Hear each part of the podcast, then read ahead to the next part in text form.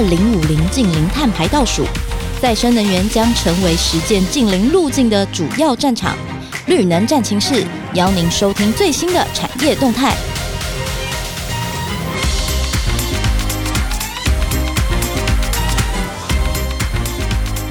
Hello，各位听众朋友，大家好，我是主持人佳云。大家好，我是 Jason。啊、uh,，Jason，我觉得我最近这几个月跟你录下来，我都觉得现在啊天气真的是热到不行哎、欸，热到爆，真的。但是我觉得热到爆反而反映一个很有趣的那个产业现象，就是呃台湾这几年在推能源转型嘛，然后光电又非常的热，所以呢这一两个月我看整个能源的趋势有向上爬的感觉。非常热，其实占我们总发电量啊。其实我们中午看的话，看台电网站，它已经太阳能到十三、十四趴的，对我们的这个全台湾的。这个用电贡献，所以是非常热的状况呢。今天呢，我们就邀请到了一位贵宾。那他其实在这个再生能源的领域观察非常久，而且他们呃过去其实是让再生能源、公民电厂这种让一般人可以很快速的了解到哦，再生能源对我们这么重要的一个企业团队。今天我们邀请到的就是我们。中租能源资深副总经理谢明宏谢副总来到我们的节目现场。Hello，大家好，今天很高兴来跟这边跟大家分享一些有关于绿能的市场以及我们一路走过来的一些故事。嗯，副总怎么感感觉有点紧张，跟刚录音前不一样？开玩笑的，好，我们就今天来问一下副总，因为刚。提到嘛，就是我们其实在，在呃过去呃这段时间，尤其是台湾在发展再生能源这个过程，其实中租一直是走在最前面的。我们从资料上来看，发现说，哎，原来你们已经累积了两千六百五十五个电厂，然后发电量又高达将近十一点五亿度。那在这个过程里面，其实你们算是很早就切入这个这个产业的。那请问为什么你们会想要做这件事情？这部分可不可以先请啊副总帮我们分享一下？嗯，我们从二零一零年开始跨入所谓的节能事业，那节能事业大概做到二零一四年，哦，我们开始跨入所谓的呃能源的一个融资，因为大家当时不晓得。太阳能是可以发电的，它的还款能力好不好？所以没有一家银行敢借款给这些太阳能的业者。那中租是那时候市场上比较敢跨入这个市场，去支援这个产业，去支持这些 EPC 厂商来做这个工作。那二零一五年开始，我们就开始呃成立了中租能源这家公司。那从二零呃一七年、一八年，我们开始做少部分的从融资。开始跨入少部分的投资，那在二零一九年，我们就全面性的转为以几乎是以投资为主，就是自己会拥有这个案场，而不是以融资为主。那我们把融资这个市场，因为银行也慢慢涉入这个市场了，我们就把这个市场由银行来去协助这些 EPC 的呃业者去发展这个产业。那二零一九年，我们开始跨入所谓的。呃，太阳能整个的小型的地面型案场，除了屋顶型之外，我们市场龙头，我们也希望在所谓的地面型的暗场有一些呃进展。那二零二零年，我们开始跨入所谓的大型地面型。所谓的大型地面型，就是一片大概将近八十到一百公顷的土地，都是盖满太阳能太阳能的面板。那二零二一年。我们也开始跨入所谓的渔电共生，研究农电共生，包括地热，包括小水利。那在今年二零二二年，我们也跨入了所谓的储能市场以及呃售电市场。那今年我们已经有一个呃两 mega 瓦的一个储能，已经在呃线上跟呃台电那边做交易。那关于呃售电的部分，那今年我们也会有三家公司签约。那应该会是今年为止以太阳能光电为主的绿电效益最大的一家公司。哇，这真的进度非常的快。我不知道，哎、这个副总可不可以帮我们谈一下哈？像您一路走来参与光电产业哈，哎，对于这个一般民众来讲，您可不可以比较一下？比如说六七年前，大家对光电的感觉跟现在是不是有差距很大？是不是台湾民众对光电接受度越来越高了？特别是中珠，老实讲，全民电厂已经是另外一个光电产业的代名词了哈。那这个也是中珠很重要的贡献呢。老实说，是不是可以请副总帮我们谈一下这个前后的比较啊？是，呃，我们把它分为呃企业跟。呃，一般自然人来做区分的话，嗯嗯，那企业因为 ESG 最近越来越夯，尤其到二零二六年开始，欧洲要征呃征提那个碳税，对，那这个影响企业不得不去关注这个。那未来没有绿电就没有 business，你的产品连出去都出不去，甚至你要配课很重的税，根本就没有竞争力。对，所以企业在这几年来非常非常关注，嗯，不管是本身投入这个产业，还是透过购买绿电。或是透过设置储能来，呃，亲自的去了解这个市场是在干嘛、怎么运作的。那我觉得这个对整个呃环境、对整个市场跟这整个国家都是一个好的，因为越来越多人去关心这个绿电，越来越多人去关心这个环境。嗯，那就呃一般的大众来讲的话，我们在二零一八年推出了所谓的全民电厂，这个东西以前。一般民众根本不会去关心跟涉入这个议题，嗯嗯，所以从他们投入这个全民电厂之后，因为跟他们自己本身息息相关，对，所以他们就越来越了解这个产业，那也越来觉得说，哎，这个产业事实上是，呃，他们也希望他们自己可以投入，或是未来他们也希望说有机会，他们可以再为这个地球环境多尽一份心力。像我们全民电厂现在投资比较多的，并不是那些四五十岁以上的，反而是二三十岁的。年轻的一般大众比较多人来投，因为每个人年轻人比较多，年轻人比较多。哦，是真的可以赚到钱吗？你有没有看到最成功的例子是什么？我们现在银行的定存在前几年大概都不到一趴。对，那以全民店长的话，它的投报率大概约当四点五啊，但是投资都有风险。四点五是我们预估的一个投报率。从我我们现在推出了二十个厂以来。平均下来，约当大概都有这达到这个水准。哇，四点五真的是不错的获利率哈，真的这个呃四点二五哦，四点二五，OK，这个比定存好多了，蛮适合我这种就是很懒惰，然后但是又想赚钱的年轻人啦，是蛮适合的。那刚副总其实有提到好几个什么农电啊、渔电啊，然后最近又开始又在做储能嘛，接着要走售电，是，所以看起来你们已经把整个能源是至少在中珠这个集团之下变成一个很重要的动能。就您自己的观察，为什么这个产业这么重要？那它的前景是什么？应该说这个产业不只对台湾很重要，其实对。整个全世界对地球都很重要，因为绿能它是可以减碳降排的一种方式，让地球的暖化可以减缓。现在欧洲在流行所谓的绿色建筑，它是走零碳排的概念。嗯，一个建筑物它上面可能是整个设计是用 ESCO 的概念，也就是说节能的概念来做它的整个室内规划。嗯，它的外墙可能是用再循环的呃材质，可能之后拆掉还可以再利用。它的屋顶全部都是绿色建筑物。所以它整个规划就是没有碳排，这个是在欧洲跟日本现在已经在走这个趋势，那台湾也开始注意到这个趋势，所以绿能产业将来它可能不只只有太阳能，嗯哦，包括风力，包括呃在欧洲做很多的生质能发电，对，东南亚、印尼、菲律宾很多的地热发电，嗯，这个未来都是所谓的再生能源的范围，对，台湾现在以太阳能发电走的最快，嗯哼，那接下来。呃，第二只脚应该是所谓的风力发电。对，那以太阳能发电跟风力发电，目前这两只脚假设能够往前发展快一点的话，这对于在二零二六年之后，全球开始会走所谓的碳关税，对，有很大的对台湾的产业会有很大的帮助。那很多企业像 Google、Apple，他们也都要求企业要走零碳排。对，所以现在大概有。呃，一百多家企业有宣告，它在二零五零年的时候要走到零碳。嗯，哦啊，所谓的 R 一百，那这也包括我们自己本身中珠也是在二零五零年预估要走到零碳排的部分，也就是说 R 一百。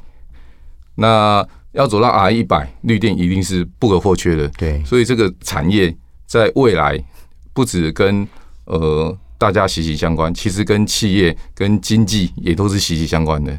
未来没有所谓的绿电，其实就没有所谓的 business 啊，没有绿电就没有 business。老实讲，这是未来的趋势了。是哦，哦，这个呃，我们听到这个副总讲这个未来的前景嘛，哈。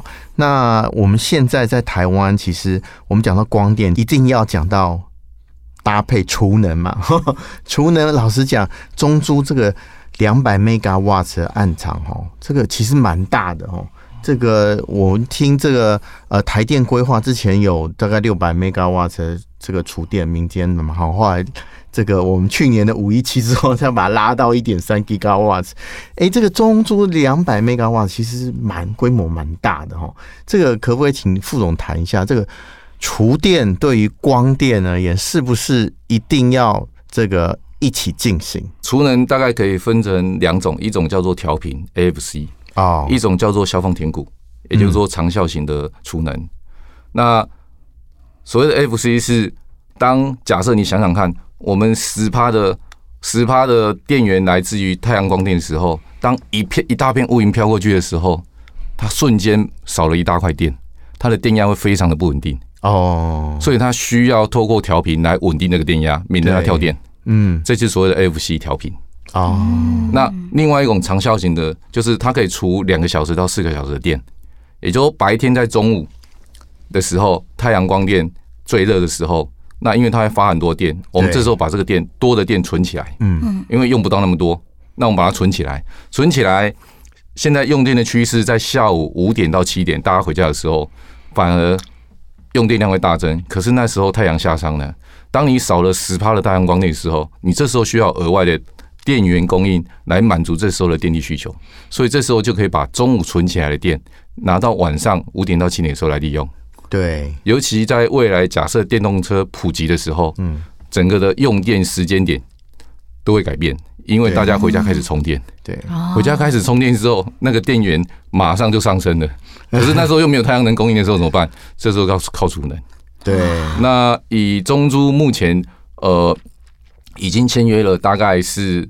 呃，两百多个 mega 瓦的储能，在 AFC 的部分。嗯、那接下来在长效型的储能，就是消峰填谷那一块。对那我们预估还会再有呃将近六百个 mega 六百个 mega 瓦的呃电厂，可能会去评估投资。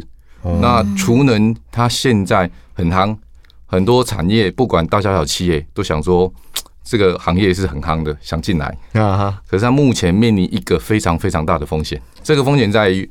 台电它并没有管制它的储能的 license，所以它一直在发的时候，有些中小企业厂商看不到未来的风险，也就是会供过于求。它不是一个固定的价格，它是要去跟台电竞标。嗯，也就是说，我的价格，台电说我今天要五百兆瓦，我今天拥有这个储能电厂的，我就跟台电说。我几块要卖给你，我五百块卖给你，我六百块卖给你，啊，最最低价的就得。哦。但是假设他今天五百枚，市场上已经有一千枚一千枚瓦一 G 一 G 的容量的时候，对，这时候一定有人没有办法去把这个储能的电卖给台电，就会产生他当天没有收入。哦，这样子哦。可是我们不是都听到说中小企业都说它绿能不够。然后为什么又会发生这个像副总你讲的这个情形？大家都喊说：“哎，我绿能不够。”像副总刚刚讲嘛，对不对？哎、欸欸，我要外销到欧洲，欧洲要有碳税，那他叫我我的供应链都叫我用绿绿电，那为什么会发生你刚刚讲的这种状况？呃，中小企业应该说他现在买绿电不是买不到，他买不到便宜的绿电啊，所以价格是个问题。是，嗯，因为以像未来中小企业服务业。制造业都会要去买绿电，那以制造业现在的电价成本大概是两块六、两块七。对，那虽然最近有涨，顶多也是两块八、两块九，还不到三块。是，那以服务业来讲，它的电价均价成本大概四块五到五块。嗯哼，所以他今天花一个五块多的去买绿电，它的成本上涨没有很多。可是对制造业来讲，他从两块多变成五块多去买绿电，他觉得这个成本比较贵，所以他一直想要买便宜的绿电。OK。好，这是这是第一个，为什么中甲区业目前买不到绿电？这是一个价格问题。OK。第二个是，呃，目前呃有些呃制造业还在等所有的风电啊，因因为风电它的发电时数比较多，产生的容量比较大，对，所以大家觉得风电出来之后，绿电的价格应该会往下修。OK，所以他们想等风电出来。啊、哦，那这是一个说法，但是有人觉得说，因为台湾的电再怎么做都不够，对，再怎么做都不够，那你越等可能越等越贵。啊、哦。我举个例，我举个例子，去年的绿电交易大概介于五块到五块二，OK，今年的绿电交易大概已经介于五块五到六块了，哦，一度嘛哈，对，嗯哼，哦，那明年会不会再涨？哦。看起来会，有人说，大部分人说会，但是有少部分人觉得说他可能会下来，他要等比较便宜的绿电。啊，是是啊，所以这是有两派的看法。最近这个其实企业呀，或是一般民众都会经历跳电。啊，嗯，这个其实是台湾电力供应好像未来很大的挑战，特别是你刚刚讲到以后我们的电力结构用电不一样哈。特别是这个电动车进来了哈，我们很多 AI 很多资料库的运算、人人工智慧运算，其实都在旁边，好，它的需求都会比现在的啊，不管是在用电量或是模式都会不一样。那你怎么看未来的挑战跟台湾整体的用电状况？以经济在往前发展的时候啦，其实用电这样只会越来越大。像台积电，它从占台湾整体用电量六趴，到它未来入足入足。厂整个盖完之后，可能会占到跨入它跨入二纳米的时候，占到台湾的用电量可能会高达十到十二帕。哦哇，十分之一了。所以当整个经济发展、技术在进步的时候，用电量只会越来越多。嗯嗯。所以用电量呃减少的趋势几乎是不太可能的。像未来的电动车，它也是需要用电。对。哦，所以以目前政府在发展能源的开发上面，其实是。呃，多元的政策有在鼓励多元的方向。嗯哼，那我们举太阳光电来讲好了。太阳光电其实它面临的两个重大议题，一个是所谓的土地，对，一个是所谓的馈线。那土地政府在所谓的呃国土的盘查上面，其实呃可以再多做一些，就是盘查哪些土地比较适合来发展太阳光电，而不要说太阳光电到哪里，大家都觉得说。我就是要来抗争，你就是来种电，我就是不要你。对，好，不然就破坏国土、破坏山林，是是这种罪名，常常是被安到这个光电业者的头上。是是是，其实我们现在第一个大型安场是在屏东啊。那屏东对当地的民众对绿能其实是非常支持，也非常友善的，他们也非常习惯。嗯哼，因为我们做的那个区域是所谓的。呃，屏东四乡镇，也就是说之前有海水进来过的，它的土地是有盐化的，是，所以它的呃种什么植物都比较不容易活啊。那这个情况下，光电厂进去之后，租用他们的土地，他们不用很辛苦的每天还要去种，又可能赚不了多少钱。对，那我们租用土地之后，给他一个租金，那每个月付租金之后，就相当每个月他领了一笔养老金一样，他可以很舒服的每天这样过日子。嗯，所以在屏东来讲。目前对我们来讲是非常对它对绿电来讲，它是非常非常友善的一个城市。对，感觉还是还是让地地方复苏的很重要的一个工具嘛。是是是，嗯嗯嗯，是。那像农呃渔电渔电，我们现在走到现在是呃已经比之前好。那早期渔电的时候，大家都说你是假呃假养鱼真种电。事实上，鱼电鱼电就是鱼摆在前面，一定要养好鱼，OK，再来种电。这是这是。大家普遍业者共同的看法。嗯嗯嗯。那像我们为了鱼店，我虾子从台东、宜兰、苏澳吃到西部的每每每个城市的虾子，我都去吃过了。所以你就知道哪哪一个地方养出来的虾子品质怎么样，海水的咸度要多好比较好，然后你的密度要怎么样。哦，那你喜欢吃哪一个地方虾子？诶，目前吃起来，呃，纯海水的养起来的虾子，它比较 Q 弹。啊，所以不会因为光电板对它有不会影响。其实光电板会，其实未来会改变所谓的呃渔民的一个养殖的形态，以及会让它的呃经济价值会更高。哦，这样。因为以前在户外的时候，嗯，上面没有遮板，一只鸟过去掉下一颗排泄物的时候，它可能就带病菌，整个池子可能就死掉了。哦，哎，或是说鸟飞过去的时候，它就那边就把里面的东西。锁起来吃掉。哦，如果你有检查渔获量哦，所以当你有太阳能板的时候，第一个你鸟类的任何的外在的传染病会减少，哦是，然后第二个第二个，它还可以降温。嗯哼，也就是说，之前像台南虱目鱼沿海，就是过冷的时候，那过冷之前，他们都是挖比较深的呃管道，让它躲到比较深的深的水里面之后，它温度会比较高一点。但是你有太阳板之后，然后旁边会有那个黑色的遮风布之后，它也可以呃维持在一定的温度，不会说酷寒之后来就死掉。然后第三个，因为有面板之后，这些渔民他们在养殖的时候是这样也比较舒服，不用大热天。顶着大太阳，那边那么辛苦，上面已经有遮阳板把它遮住了。嗯，所以说它是不同的这个状况，它只是把这个呃饲养的状况可以控制的更好，借由这个光电板跟其他设施的配合。是哦，那我想再请问一下，就副总就是看了这么多，不管是台湾或是国际的观察啦，未来有没有更不一样的表现方式？除了农啊、鱼啊，还有其他种类型吗？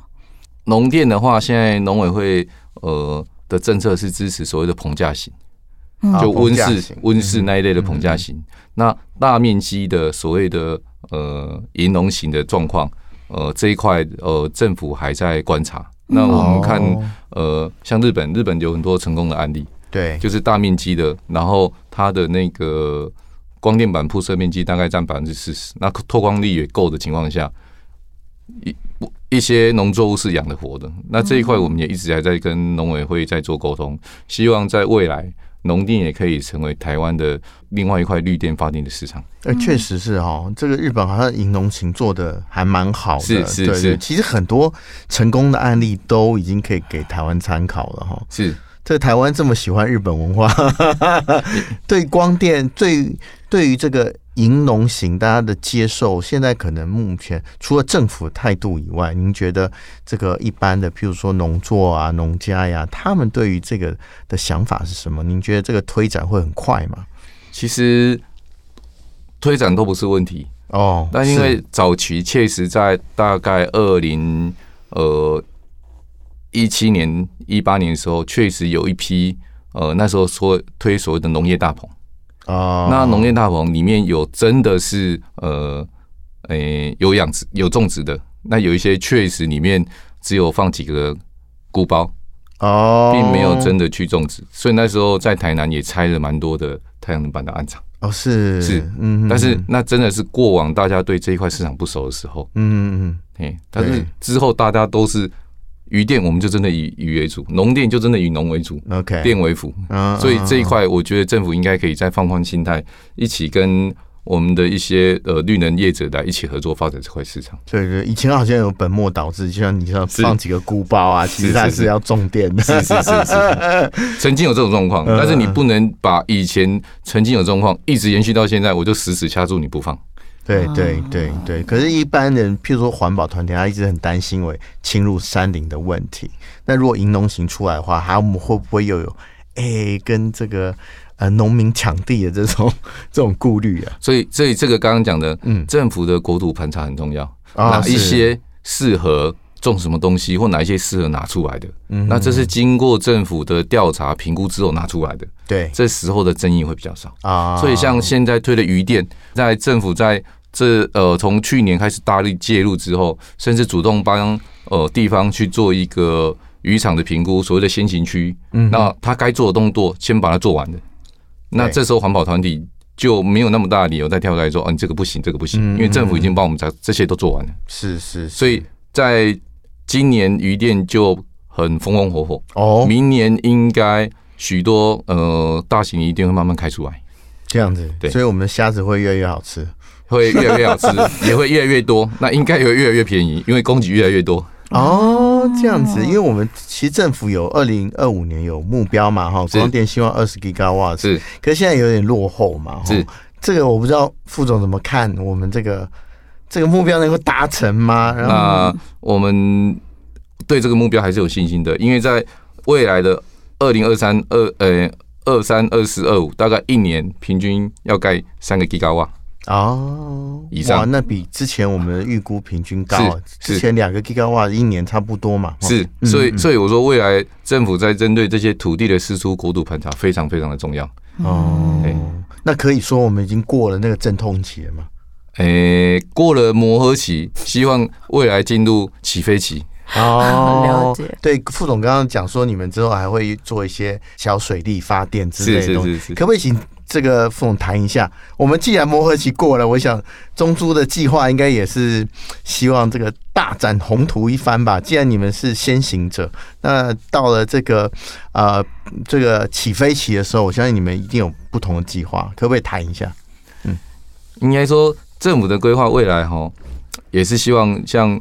地热啊，像小水力这种，台湾事实上都有蛮好的一些呃自自然资源是可以去发挥的。对，那所谓的小水利，像我一个小沟渠、一个小河流、一个小圳川，甚至在我的污水排水道，其实都可以盖。其实它每污水排水道都可以盖。对，只要它它那个水经过过滤之后，不是原始那么脏的水，是过滤过那个水，它都可以盖一个小水利。哦，这样子。对，那一个小水利可以从很小的几 k 瓦。嗯哼，到几十 k 瓦，到上百 k 瓦哦啊，那像像像如果呃那个水库那种水力发电，那属于大水力，那通通常是台电或政府去盖的，对，因为那个投资金额太大，嗯嗯，而且那个也有呃比较高的技术，是，所以在民间上我们走的会是走小水利哦。那小水利，因为它在它在发电的时间如果没有枯水期，那大概可以发到呃二十个小时。哦，好长哦，二十小时不错嘞。对，因为它水一直在流嘛。对对对对对，它水一直在流啊，所以这一块是台湾的，像日本这一块就做的很好。嗯，所以台湾其实这一块可以好好的发展。OK，对。那在地热，台湾其实，在地热也其实也蕴含量蛮多的啦。嗯哼。从呃阳明山的大屯火山系列到呃宜兰到花东。大概目前地热大概集中在这几个地方。嗯哦，所以全民电厂这个概念以前只有光电而已，现在水力也进来了哦，以后地热可能也加入行列，好像跟我们生活越来越近了。听起来是吧？最后我觉得节目到了一个这样的尾声。刚刚听了副总聊了这么多啊，不同的发电的方式，然后还有中租长期以来的布局，到今年要跨入售电这个过程。我最近有看到，就是中珠有特别在再生能源提出一个新的价值的主张，叫所谓的绿能价值链。我想这应该是中珠要迈向的一个新的里程碑。这部分是不是可以请副总再帮我们做最后的一些分享，让我们听众知道什么叫所谓的绿能价值链？嗯，我这边大概就简单的在几个字的把它呃说明一下。那从呃。最原始的节能，哦，就是我们去省电，到太阳能的绿电的一个创能，今年的储能，以及未来的售电，那再来走多元绿能。刚刚讲的多元绿能是包括所谓的小水力、生殖能、地热这些的发电。那在下一步走，就会所谓走到所谓的区域电网。哦，那。整个的价值链，它会不断的在延伸下去。那最后，台湾会不会走到跟国外的一样？除了台电之外，我们可能还有很多其他电力公司可以选择。这样，民众在选择电力的公司的时候，他就会有比较的基础。可能我们都可以用到比较便宜的电，或服务更好的电力公司。嗯，听起来我觉得中珠未来的一个很重要的愿景是说，让这个绿能的门槛第一降低嘛，然后更贴近我们一般人的生活，不只是服务我们的产业而已。那我们再次的谢谢副总来到我们节目，谢谢，好，谢谢大家，谢谢，拜拜，拜拜。